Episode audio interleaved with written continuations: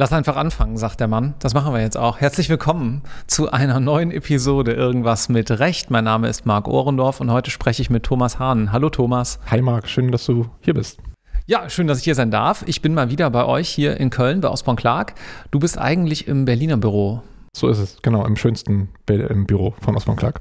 Jetzt hast du aber einen rausgehauen. Ja, das ist intern, ist das eine, eine kleine Angelegenheit bei uns. Wir haben ein sehr schönes, neues, frisches Büro mit großen Büros und ich mache dafür Werbung, dass okay. es Spaß macht, im offenen Büro zu arbeiten. Dass die Kollegen alle nach Berlin kommen irgendwann?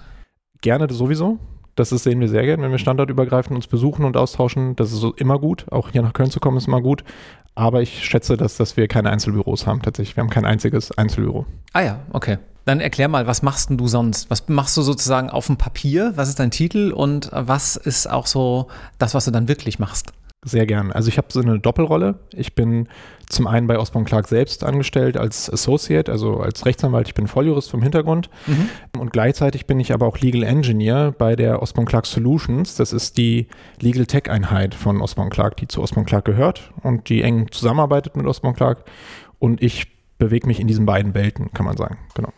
Legal Engineer ist ja so ein bisschen ein neuer Begriff, sagen wir mal. Ich will nicht sagen ein schwammiger Begriff, aber spannend finde ich erstmal, dass du sozusagen Legal Engineer mit zwei Staatsexaminer bist und es aber ja auch welche gibt, die ein Examen gemacht haben und dann als in Anführungszeichen hauptberuflich Legal Engineer bei Kanzleien einsteigen. Also das ist so der Unterschied, auch so ein bisschen zur Einordnung, wenn ihr das ja jetzt zum Beispiel mit anderen Folgen vergleicht, wo ihr vielleicht auf denselben Begriff stoßt. Ne? Voll, ja. Spannende Frage. Ich habe das auch vorher schon gemacht, vor dem zweiten Examen bei Gansel Rechtsanwälte in Berlin, die mhm. man vor allem kennt durch den Dieselabgasskandal, wo man ja Recht oder Rechtsberatung ohne Hilfe von Technik nicht hätte machen können, wo man extrem viel PS in kurzer Zeit auf die Straße bringen konnte durch Einsatz von Technik. Das hat mir extrem Bock gemacht. Trotzdem habe ich gesagt, Jura macht mir auch Spaß und ich will zumindest mal sehen, wie die, an, wie die Arbeit von Volljuristen aussieht und sehen, was das Referendariat so bietet. Und das hat mich aber nicht so happy gemacht. Also ich habe es durchgezogen, bin auch stolz drauf natürlich, aber die Sehnsucht nach kreativem Arbeiten, nach, nach vorne denken und was ausprobieren, die hat dann überwogen und mich von den klassischen Berufen dann, also vor allem in der Verwaltung oder am Gericht, dann so ein bisschen abgeschreckt, genau. Okay, da steckt so viel drin, das müssen wir etwas langsamer und ausführlicher aufzäumen sozusagen. Erstmal zu deiner, zu, zur Frage vielleicht, wie du in diese Legal Engineer-Rolle reingekommen bist. Du warst wahrscheinlich schon immer relativ tech-affin oder wie kam das? Tech-affin auf jeden Fall. Also ich bin kein Techie, ich entwickle jetzt nicht selbst irgendwie kranke Sachen, aber ich habe, glaube ich, ein gutes Verständnis dafür, wann der Einsatz von Tech sinnvoll ist und vor allem habe ich eine Begeisterung dafür für Tech, das gut funktioniert. Also Sachen, die sich zum Beispiel vom Design einfach schon so anfühlen, dass der Nutzer weiß, wo die Reise hingeht, was, was soll er damit machen. Das macht mir Freude, wenn ich sowas sehe. Und noch mehr Freude macht mir das natürlich im rechtlichen Kontext, wenn man sieht, okay, man kann die Beratung oder den Case auch mal digitalisieren und dadurch vielleicht freundlicher, effektiver machen. Und bei ganze Rechtsanwälte bin ich tatsächlich so ein bisschen reingeschlittert in dieses Core-Team, das sich um die, um die Tools und Prozesse gekümmert hat. Ich war erst in der Fallbearbeitung, wo man wirklich geguckt hat, okay, haben wir alle Daten vom Mandanten, wo steht das Verfahren, was müssen wir noch machen? Und habe gemerkt, okay, da laufen manche Sachen noch nicht so rund. Was, warum kümmert sich darum keiner? Und durch diese Fragestellung, dieses Nachhaken und den Schritt zurück auf den ganzen Prozess bin ich in dieses Core-Team von Legal Engineers reingeschlittert, mhm. reingewachsen.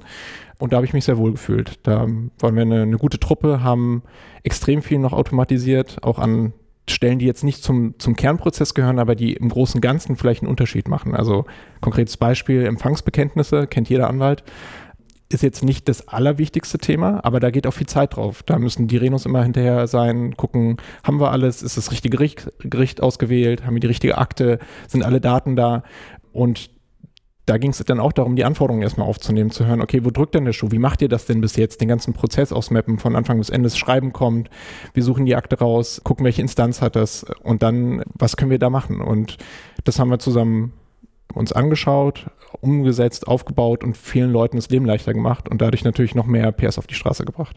Es gibt ja so eine ganz nette Automatisierungschart, sodass man sich immer die Frage stellen sollte, wie oft mache ich diese Aufgabe, wie lange dauert es, sie zu automatisieren und irgendwo kippt es dann sozusagen, dass sich die Automatisierung lohnt. Also wenn ihr einmal im Jahr eure Steuererklärung macht, dann ist das zwar nervig mit einer Software, aber relativ schnell abbildbar, wenn ihr jetzt keine großen Nebengewerbe und so weiter habt.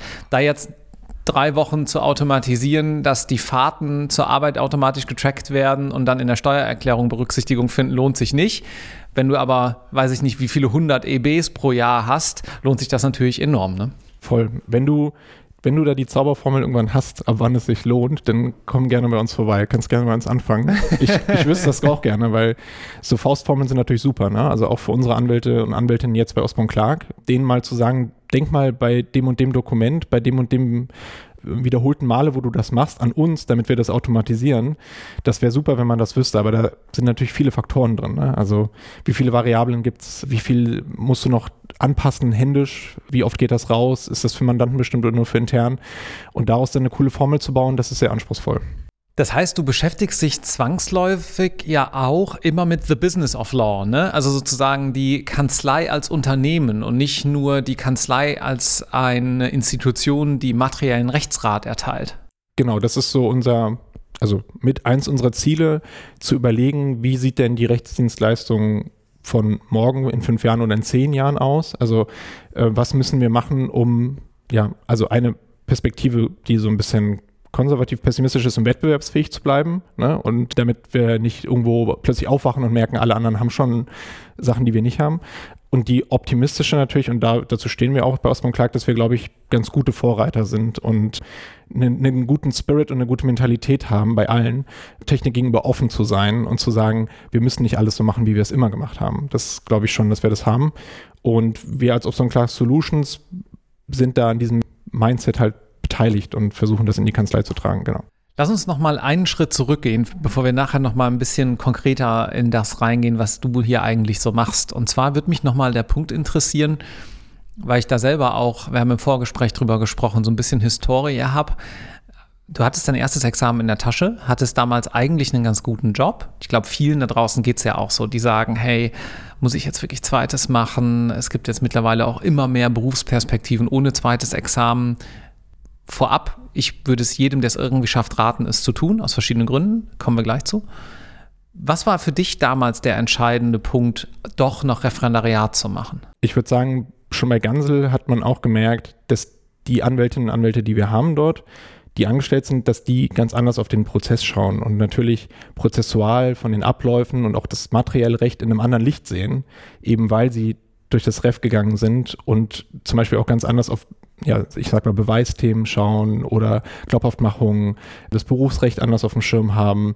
Und da habe ich schon gemerkt, dass mir was fehlt. Und es war natürlich auch Neugierde, ne? nochmal zu gucken, vielleicht ist da doch noch was, vielleicht ist das mhm. doch nicht so antiquiert an den Gerichten und in der Verwaltung, wie man so hört.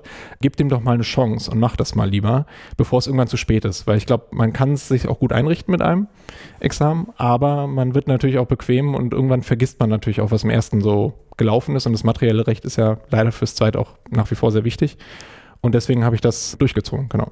Jetzt wollen wir euch nicht, wo wir gerade sagen, macht das mal. Ich würde übrigens dir beipflichten. Ich glaube auch, dass es aus Karriereperspektive immer noch gut ist, ein zweites Examen in der Tasche zu haben, vor allem je älter du wirst. Also wenn du mal über die 3, 4, 35 hinauskommst, dann wird es doch wieder relevant, weil du dann gerade auch für den einen oder anderen Entscheider, auch wenn du vielleicht woanders hingehst, so wie ich in Unternehmen, und ich bin ja auch nicht kernjuristisch tätig, aber viele gucken dann drauf und sagen, was ist das für einer? Und dann auch zwei Examiner, okay, der ist erstmal Jurist von der Ausbildung her und ist nicht jemand, der Jura studiert hat. Es ist einfach ein Wahrnehmungsthema, auch wenn du das inhaltlich nie wieder brauchst.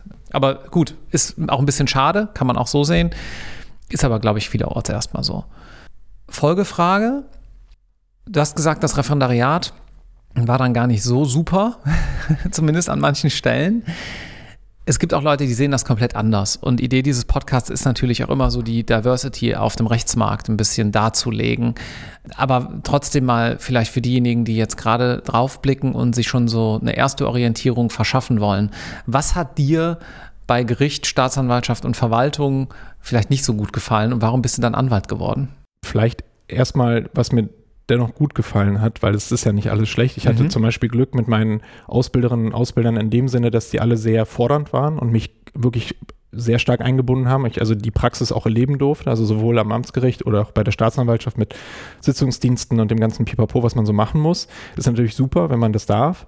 Was ich so ein bisschen erschreckend fand, war dieses Einzelkämpfer-Dasein auf vielen Ebenen. Also das ist nicht, ich glaube, es gibt auch Ausnahmen. Ich glaube, es gibt auch vielleicht ein jüngeres Team, vielleicht von Staatsanwältinnen, die extrem zusammenarbeiten und sich austauschen, aber in der Regel ist man gefühlt in der Behörde und arbeitet seins ab. Und wenn das stimmt, ist gut. Und wenn nicht, ist nicht gut. Aber es gibt keinen Bonus dafür, dass man vielleicht mal sagt, lass uns das doch mal so machen oder was ausprobieren, einen neuen Prozess anstoßen, was Informationen austauschen. Das habe ich nicht wahrgenommen, nicht Mhm. gespürt. Und das hat mir extrem gefehlt, dass man im Grunde alleine mit seinen Akten bleibt und darüber hinaus auch nichts entsteht und nichts wächst. Das hat mir auch extrem gefehlt. Also dieses Produktdenken zu sagen, ich möchte nicht nur meinen Stapel weghaben, sondern auf eine lange Sicht auch sehen, dass sich was verändert und weiterentwickelt und besser wird und wir am Ende vielleicht auch Zufriedenheit herstell herstellen bei, bei den Bürgerinnen und Bürgern. Ja, das sind ja dann die Kunden in dem Sinne. Dieses Client-Centric-Denken war halt auch gar nicht da und das hat mir gefehlt. Deshalb habe ich zumindest diesen öffentlich-rechtlichen Weg nicht weiter verfolgt. Zivilrecht hat mir trotzdem am meisten Spaß gemacht. Also vielleicht noch zu der Frage, warum Rechtsanwalt. Ich finde es nach wie vor eine faszinierende Rolle und auch eine gesellschaftlich wichtige Rolle, eigentlich Rechtsanwalt zu sein. Also sind, wir sind ja auch irgendwo Staatsorgane in einer gewissen Weise, weil wir dazu befähigt sind, halt mit dem Recht besonders gewissenhaft und verantwortungsbewusst umzugehen. Und das, ich finde, da kann man auch stolz drauf sein. Ne? Also wenn man das geschafft hat und soweit ist, diese Zulassung zu bekommen, Mhm. ist auch schön, ein schönes Zeichen auch nach außen einfach. Dann lass uns noch mal reinspringen in das, was du heutzutage so machst. Du berätst sozusagen intern deine Kolleginnen und Kollegen, wie manche Prozesse verbessert werden können, wie Dinge effizienter gestaltet werden können. Wo fängt denn dann so dieses, ich nenne es mal, interne Mandat an? Wie kommt es dazu? Das ist eine sehr spannende Frage. Ich glaube, der erste Schritt vor dem Beraten, und das war auch schon bei Gansel ein Part, der mir ganz stark Spaß gemacht hat, ist, dass vieles mit Zuhören und Beobachten eigentlich beginnt, noch bevor man irgendwie mit irgendwas um die Ecke kommt. Also zumindest in der Idee, weil all die Technik und alles, was wir können und machen, ist ja nichts, wenn am Ende das auch niemand einsetzt und vielleicht sich niemand dafür interessiert. Das heißt, erstmal zu schauen, was macht ihr eigentlich jeden Tag? Was stört euch? Was läuft gut? Wo wird was effizient eingesetzt? Dann zuzuhören, wie läuft's und dann vielleicht zusammen zu überlegen, was kann man machen? Das ist so die Idealvorstellung. Das klappt doch manchmal. Aber natürlich gibt es auch externe Startfaktoren. So, ne? Also ein neues Tool, eine neue Technologie. Wir haben den AI-Boom seit über einem Jahr. Oder jemand hat mal was gehört bei der Konkurrenz, fragt, können wir das nicht auch machen? Die, die Gründe sind viele. Oder schlichtweg Überforderung. Ne? Also, dass man sagt, wir können eine gewisse Masse oder einen gewissen ja, gewisses Volumen nicht mehr handeln, händisch, so wie wir es bisher gemacht haben, könnt ihr uns da nicht helfen. Also es gibt ganz verschiedene Ansch und es gibt natürlich auch kreative Kolleginnen und Kollegen, also Rechtsanwältinnen, die sagen, ich habe eine Idee, mir ist was aufgefallen im Team, können wir da nicht mal was machen? Das ist eigentlich auch immer ein sehr schöner Weg, wenn die Leute auf uns zukommen. Kannst du es mal konkreter machen? Also ein ganz konkretes Produkt, was bei uns gut läuft, also wirklich ein Produkt, das kann man so nennen, ist das DTIA-Tool, Data Transfer Impact Assessment Tool. Okay, what's that? Äh, la- langer Name, sorry dafür. Rechtlicher Hintergrund dazu, äh, dazu, also es gibt EU-Vorgaben, die vorsehen, dass man bei Datentransfers, also wenn Unternehmen personenbezogene Daten durch Drittländer transferieren oder dort verarbeiten lassen, was ja ganz oft der Fall ist, wenn man zum Beispiel an amerikanische Server denkt oder Mhm. in Indien stehen auch Server, dann ist dieses Unternehmen verpflichtet zu prüfen im ersten Schritt, wie das Datenschutzniveau dort aussieht. Wenn es unter dem der EU liegt, das zu dokumentieren, dass das schlechter ist dort und dann zu dokumentieren, welche Maßnahmen man getroffen hat, um dieses Schutzniveau anzugleichen. Mhm. Und im Falle des Nicht-Dokumentierens und Nicht-Durchführens dieser Prüfung drohen halt Bußgelder. Mhm. Und das ist ein Pain für viele Unternehmen, weil jedes größere Unternehmen das machen muss. Und unsere Datenschutzrechtler hier in Köln größtenteils, die hatten da alle Hände voll zu tun, aber die haben gemerkt, diese Schritte wiederholen sich und wir haben das Wissen und wir haben das Know-how und wir würden uns gerne auch wieder neuen und komplexeren Themen widmen, aber wir machen diese, diese Assessments die ganze Zeit. Können wir da nicht vielleicht irgendwas aufsetzen, was dem Mandanten die Durchführung dieser Einschätzung äh, leichter macht, ohne dass er den Kontakt zu uns verliert? Und im Zweifel ja auch einen Tacken billiger wahrscheinlich, ne? Im Zweifel einen Tacken billiger zu einem Festpreis, kann er jetzt seine Datentransfers dort überprüfen lassen, kriegt eine Risikoeinschätzung, kann das sich auswerfen lassen, äh, die Dokumentation, Rechenschaftspflichten, alles super.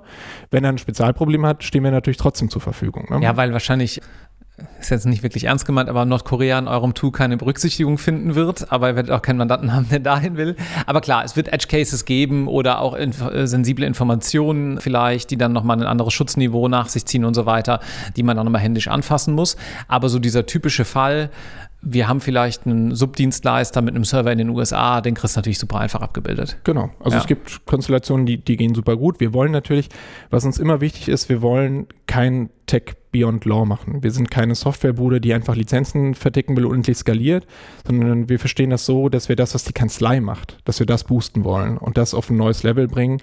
Und zwar immer mit dem Hintergrund, ist es denn für den Client auch wirklich ein Mehrwert. Und in dem Fall ist es eigentlich ein schönes Beispiel. Es ist ein Win-Win im Grunde, weil unsere Anwälte dadurch auch mehr Zeit haben für neue Sachen. Genau, und der Mandant im Self-Service das machen kann, was, was ihn halt im Alltag stört, genau. Wir haben rund um diese Folge, ich versuche das gerade ganz schnell nachzuschlagen, einen interessanten, man müsste fast schon sagen, Schwester-Podcast. Wir beschäftigen uns nämlich mit der Frage in Folge 3 von unserem Special im Rechtsmarkt, die Folge erscheint am 21.02., also kurz vor dieser hier. Ich muss das, wie gesagt, gerade nachschlagen, weil wir zeichnen zeitversetzt natürlich auf. Mit der Frage, wann verkauft der Rechtsmarkt eigentlich Produkte und keine Services mehr? Weil bislang verkaufen wir ja eigentlich Dienstleistungen meistens stundenbasiert, jedenfalls im wirtschaftsberatenden Umfeld. Und sowas geht ja dann deutlich in Richtung Produktivisierung auch dieser Dienstleistung, mit aber natürlich, wie gerade schon angedeutet, Services drumherum für besondere Fälle.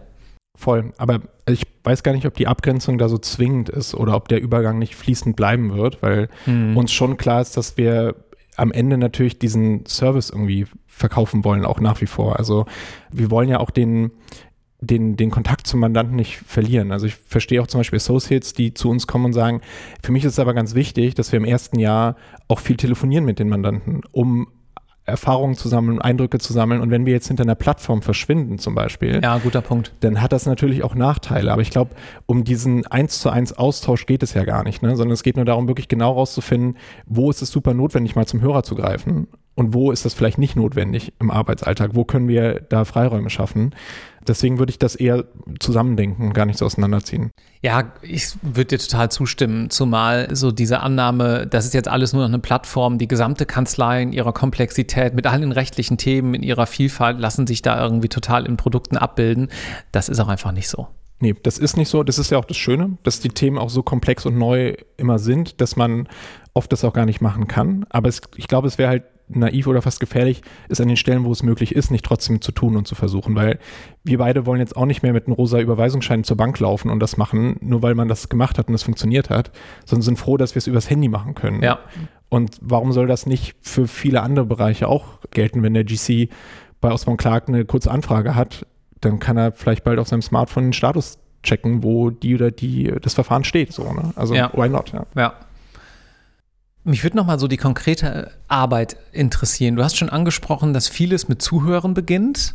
Jetzt bleiben wir bei dem Datenschutzbeispiel von gerade. Da können sich die Zuhörenden, glaube ich, ganz gut was darunter vorstellen. Wie geht es dann weiter? Also welche Schritte passieren so ganz konkret aus deiner Perspektive zwischen, hey, wir haben am Ende ein cooles Tool gebaut und wir haben ein Problem identifiziert? Ja, also wir verfolgen da in der Idee zumindest so einen Design-Thinking-Ansatz, wo wir erstmal komplett ausbreiten und überlegen, wer sind die Beteiligten, welche Aufgaben haben die, welche Pains und dabei auch immer an den, an den Kunden denken. Ne? Also wir machen das nicht für uns und wir wollen uns natürlich auch das Leben erleichtern, aber vor allem dem Kunden und dann überlegen wir anhand dieser Vorüberlegung, wie eine perfekte Lösung aussehen könnte mhm. dafür, was die haben müsste, komplett technologieunabhängig. Oft ist auch das Ergebnis, da bräuchten wir nur bessere Abmachungen und eigentlich noch gar keine Technik. Mhm. Und dann, wenn wir das haben und da schon relativ konkret sind, ist so ein Zwischenschritt, der nicht unwichtig ist, so ein Marktscreening einfach auch zu machen und zu sagen, gibt es denn da schon was? Ne? Weil ganz oft ist so der Eindruck, wir sind die Ersten, die drauf gekommen sind, dann gucken wir mal kurze Google-Recherche und das gibt es halt schon. Mhm. Und dann ist natürlich die Frage, lohnt sich das trotzdem noch für uns, die Umsetzung? Dann ist auch immer diese Frage, Build or Buy, ne? Also ja. müssen wir das wirklich selber bauen oder kann man das nicht auch kaufen oder vielleicht kooperieren? Genau, und wenn da, sag ich mal, genug Freiraum ist und wir sehen, das passt auch zu unserer Strategie und zum, zum Ruf der Kanzlei und dem, wo die Kanzlei hin will, dann geht es in die Umsetzung. Und das ist so der spannendste Part, wo ich auch noch beteiligt bin als Legal Engineer. Wir haben noch einen anderen Volljuristen im Team, den Alex, der da auch ganz stark involviert ist. Das ist so das, was man sich vielleicht so vorstellt unter Legal Engineering, dem, dem Auseinanderlegen der, der juristischen Logik und der Übersetzung in eine technische Logik wo man dann wirklich auch kreativ sein muss und, und darf und soll. Genau, und am Ende geht das dann an unsere Entwicklerinnen und Entwickler, die das Tool letzten Endes aufsetzen. Das heißt, ihr habt interne oder externe Entwickler, die dann sozusagen die Tools bauen? Genau, wir sind ein sehr diverses Team vom Skillset her, sehr bunt gemischt mit vielen Perspektiven. Also wie angesprochen, noch ein Volljurist, auch viele Vimis, die einen juristischen Hintergrund haben, aber auch Fullstack-Developer und Menschen, die sich fortgebildet haben, zwei Übersetzerinnen, die mittlerweile auch sehr viel selbst entwickeln und machen. Und das, das zeichnet uns, glaube ich, aus, dass wir da immer auch mehrere Perspektiven haben. Und das ist, glaube ich, super wichtig, dass man auch oft sagt, wir haben einen Ansatz, wir haben was ausprobiert, aber wir sind immer in der Lage, auch nochmal einen Schritt zurückzugehen und sagen, ja, war eine doofe Idee, lass uns das nochmal anders probieren. Denn was wir beobachten ist so, wenn wir unsere, mit unseren Anwältinnen und Anwälten zusammenarbeiten, diese Vorstellung, ich habe doch ein Tool mit euch vereinbart, ich test, ich fange erst an zu benutzen, wenn es fertig ist und getestet und da, dazwischen brauchen wir nicht miteinander reden. Und das ist so schade und das, da verwenden wir viel Zeit und Kraft darauf, denen zu vermitteln, das fällt nicht vom Himmel. Wir können das nur zusammen mit euch dorthin bringen, dass es wirklich gut ist und einen Mehrwert bringt. Wenn ihr bereit seid zu sagen, ihr testet auch mit und ihr probiert mhm. es aus und ihr stellt Rückfragen, wenn ihr euch was auffällt und nicht am Ende, wenn wir es schon fast vielleicht einem Kunden verkauft haben. Das ist super wichtig und deswegen ist dieses diverse Team einfach auch so wertvoll für uns. Das ist auch total cool, dass das heißt jetzt über so eine Solutions-Einheit oder in der in Anführungszeichen Kernkanzlei, dass anwaltliches Arbeiten so viel multidisziplinärer wird, als es vielleicht noch vor 10, 20 Jahren war. Ja, voll, voll die spannende Frage. Ich, ich wünschte, es wäre noch interdisziplinärer. Die Wahrheit ist natürlich eine andere. Ne? Die, der Berufsalltag ist voll. Also die, die Anwältinnen und Anwälte haben nicht viel Zeit. Das muss Klar. man einfach mal sagen. Ne? Die haben Fristen, die haben andere Sachen im Kopf. Aber dieser Shift hin zu das, was du am Anfang angesprochen hast, dieses Law as a Business auch oder Law Firm as a Business, dem, dem Client-Centric-Denken und dem Denken, wie kann ich vielleicht Knowledge, das ich habe, auch sharen und nachhaltig machen fürs ganze Team, für die ganze Kanz für meine PG, für die Kanzlei. Praxisgruppe PG. Genau, Praxisgruppe PG, vielen Dank. Ich bin schon in dem Abkürzungsgame zu tief drin das ist super wichtig und da legen wir auch viel Wert drauf, gerade die Leute, die neu bei uns anfangen, dort sofort dafür zu sensibilisieren, dass man da weiterdenken muss in Zukunft. Also auch im Hinblick auf KI, vielleicht kommen wir darauf noch, wird ja Knowledge auch immer wichtiger. Genau, da gibt es viel zu tun. Ja, die Steilvorlage, Thema KI und Kanzlei. Was gibt es dazu zu sagen aus deiner Sicht? ja, was gibt es dazu zu sagen? Auf jeden Fall, dass, dass es unglaublich ist, wie viel gerade los ist also vor allem auch bei LinkedIn und in anderen Bubblen, was es schwer macht, wirklich durch den Nebel zu schauen und zu sagen, was ist eigentlich da dran und was lohnt sich und was nicht. Mhm. Ich glaube, dass wir bei Osborne Clark dann einen ganz guten Ansatz fahren und eine ganz gute Weitsicht haben und eine Vision, was wir, was wir vorhaben und wo das hingehen kann. Da kannst du natürlich on air noch nicht alles zu sagen. Doch, ich kann, ich kann, doch, ich möchte, ich möchte dazu auch einiges sagen. Also wir gehen davon aus, also wir sehen einfach zwei ganz grundsätzliche Richtungen. Die eine ist General Purpose AI, also so AI, die wir für allgemeine Zwecke einsetzen können, die austauschbar sind, die PG-übergreifend funktionieren, die vielleicht auch nicht nur für Anwälte und Anwälte interessant sind.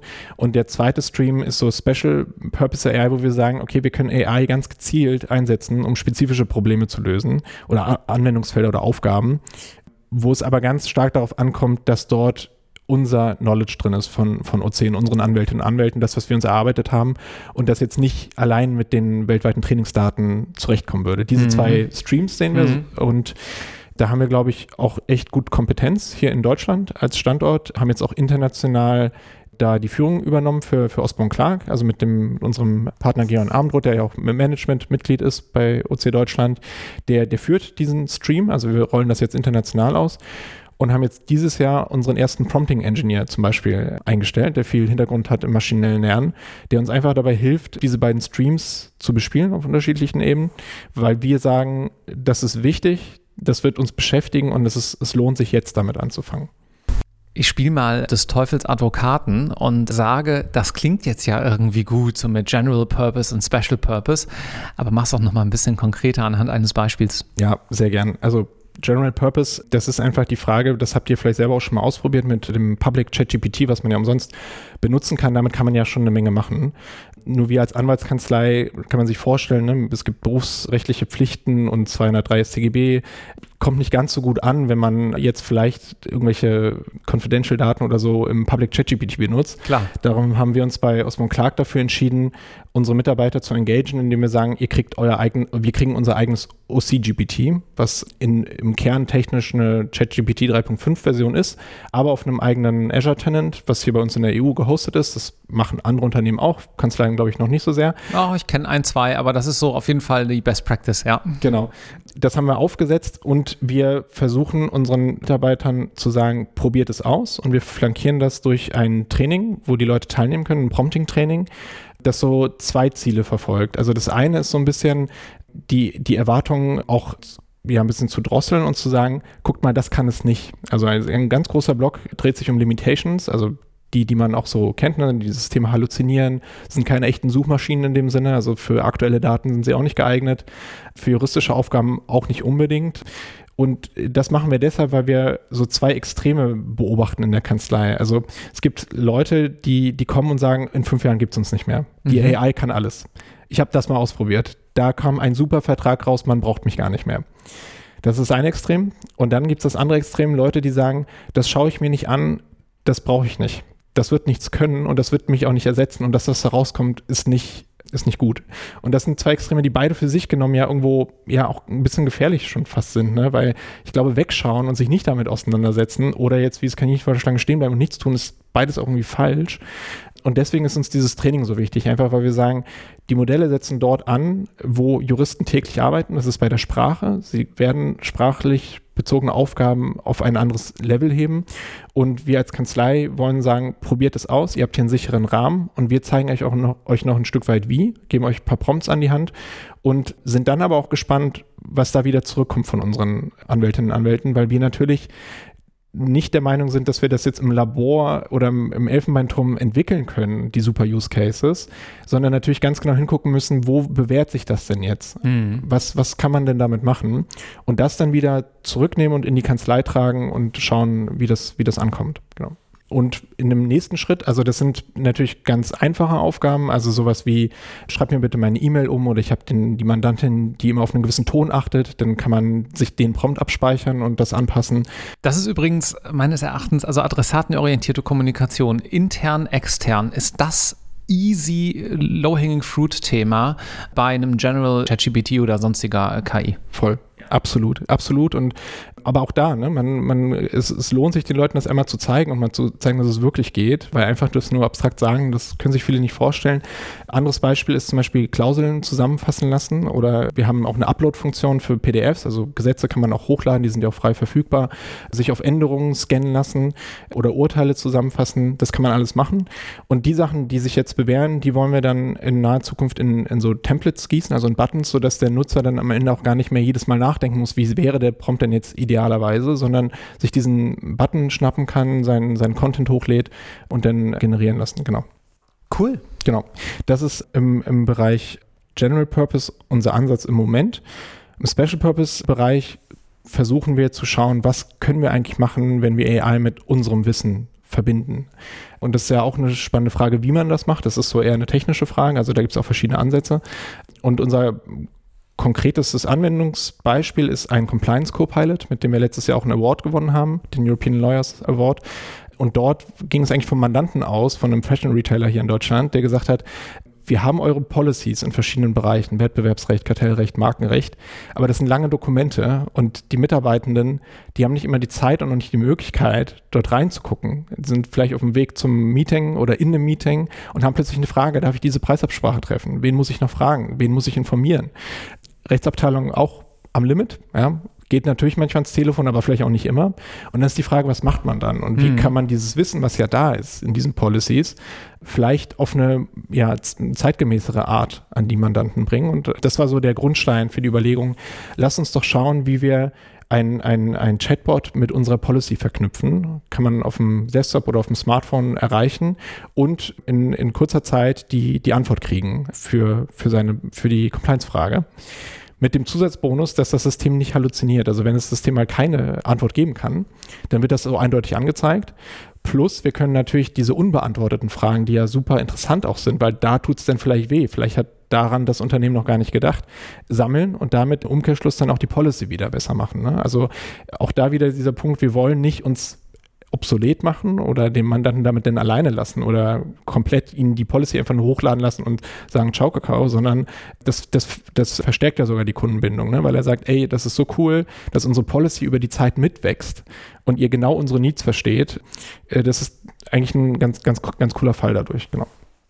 Was müsste man mitbringen, wenn man bei dir im Team noch mitarbeiten möchte, wenn ihr denn mal sucht? Wir haben viele hier, die den Podcast jetzt entweder hören, wenn er ausgespielt wird aber häufig auch Menschen, die sozusagen später darauf aufmerksam werden, wenn ihr gerade eine Stelle zum Beispiel ausgeschrieben habt bei dir im Team und die dann das hier jetzt hören und denen ich immer so ganz gerne helfen möchte, so ein bisschen vorbereitet ins Bewerbungsgespräch zu kommen. Also, was ist wichtig? Auch eine voll spannende Frage. Ich glaube, das klingt, soll jetzt nicht zu konservativ klingen, aber juristische Skills sind auf jeden Fall wichtig. Also gar nicht mal so sehr dieses, ich habe super Top-Examiner, aber die Fähigkeit, die juristischen Aufgaben schnell zu durchdringen und das zu verstehen, was unsere Anwälte machen, das ist ein unglaublich wichtiger Asset, weil wir merken, dass von komplett fachfremden Leuten es einfach lange dauert, bis sie überhaupt auch mit der Terminologie klarkommen und den Anforderungen und dem, was die Anwälte beschäftigt. Also das auf jeden Fall mitbringen und gleichzeitig aber so ein ja, Product-Mindset, also zu sagen, ich bin bereit, was auszuprobieren, was zu skizzieren erstmal, bevor es losgeht, nicht immer sofort vom Ende her zu denken, sondern auch Schritt für Schritt zu denken. Das ist sogar fast noch wichtiger als jetzt echte Entwicklerskills, würde ich sagen. Vielen herzlichen Dank, Thomas. Das war eine coole Perspektive und das war vor allem sehr hands-on, etwas thematisch, wo man in den letzten Jahren auch, glaube ich, viel drüber gelesen hat wo ihr aber schon ziemlich weit vorne mit dabei seid. Und das war auf jeden Fall, glaube ich, auch ein Mehrwert hier für die Community. Danke. Sehr gern. Vielen Dank. Ciao. Ciao.